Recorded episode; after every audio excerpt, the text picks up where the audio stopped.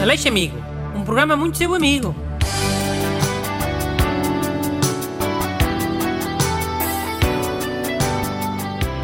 Bom dia. Bem-vindos ao Aleixo Amigo. O programa tem sido muito vosso amigo. Hoje era para estar cá o ajudante Busto, mas está de quarentena em casa dele. Por isso está cá o ajudante suplente, Renato Alexandre. Boas, people. E não se esqueçam, fiquem em casa. Vá lá, é, é mesmo bem importante. É. Lê lá as cartas a pedir ajuda, anda. Olha, escolhi dois mails que não têm nada a ver com o coronavírus. Acho que a malta também precisa de algum descanso do coronavírus, né? Também faz bem falarmos um bocadinho outra... Caraca, está bem. Lê lá a porcaria das cartas. A primeira é do Bruno Teixeira.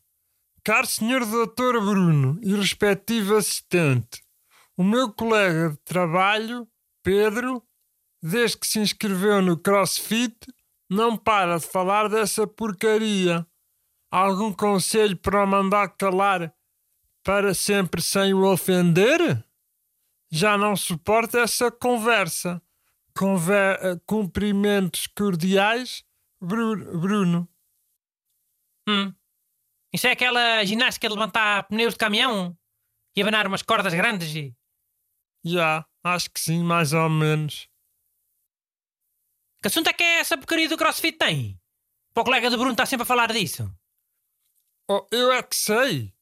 Algum assunto deve ter, não é? Para o Bruno Teixeira estar a pedir ajuda ao programa Aleixo Amigo. Pá, olha, o, o Bruno Teixeira que faça o seguinte.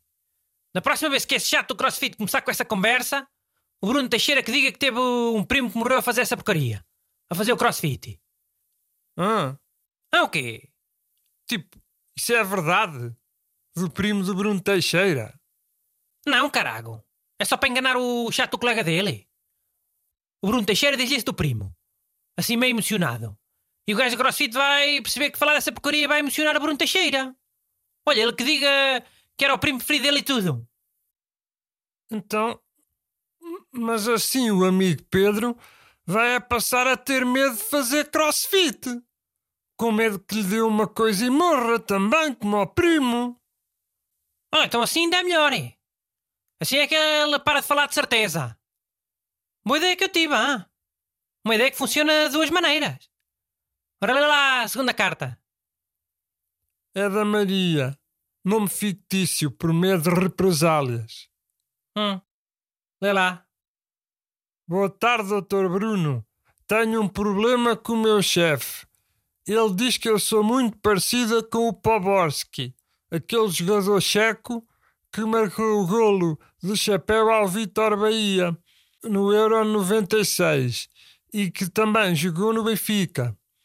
Apesar de eu ser benfiquista, incomoda-me que ele me compare a um homem. Ainda por cima, toda a gente a quem ele me apresenta concorda com ele. Isso afeta a minha autoestima e alegria no trabalho. Por favor, ajude-me. Oh, mas é preciso um nome fictício por causa disso? Então não é. O chefe da Maria pode ficar chateado com ela por estar a expor esta situação e vingar-se. Mas caraca, há assim tantos chefes a dizer que uma empregada é igual ao Poborski. O chefe dela sobre isto vai logo saber que é sobre ele. O nome fictício não resolve nada. Pá, tá bem, deixa lá o nome fictício. A cena importante é o pedido de ajuda, não é? Não é o nome fictício. Gil, estava só a chamar a atenção. As pessoas também não podem andar para aí a usar nomes fictícios quando não é preciso. Ouviste, Maria? Mas vai ser amigo ou não? Não tarda, ficamos já sem tempo. Boa caluda.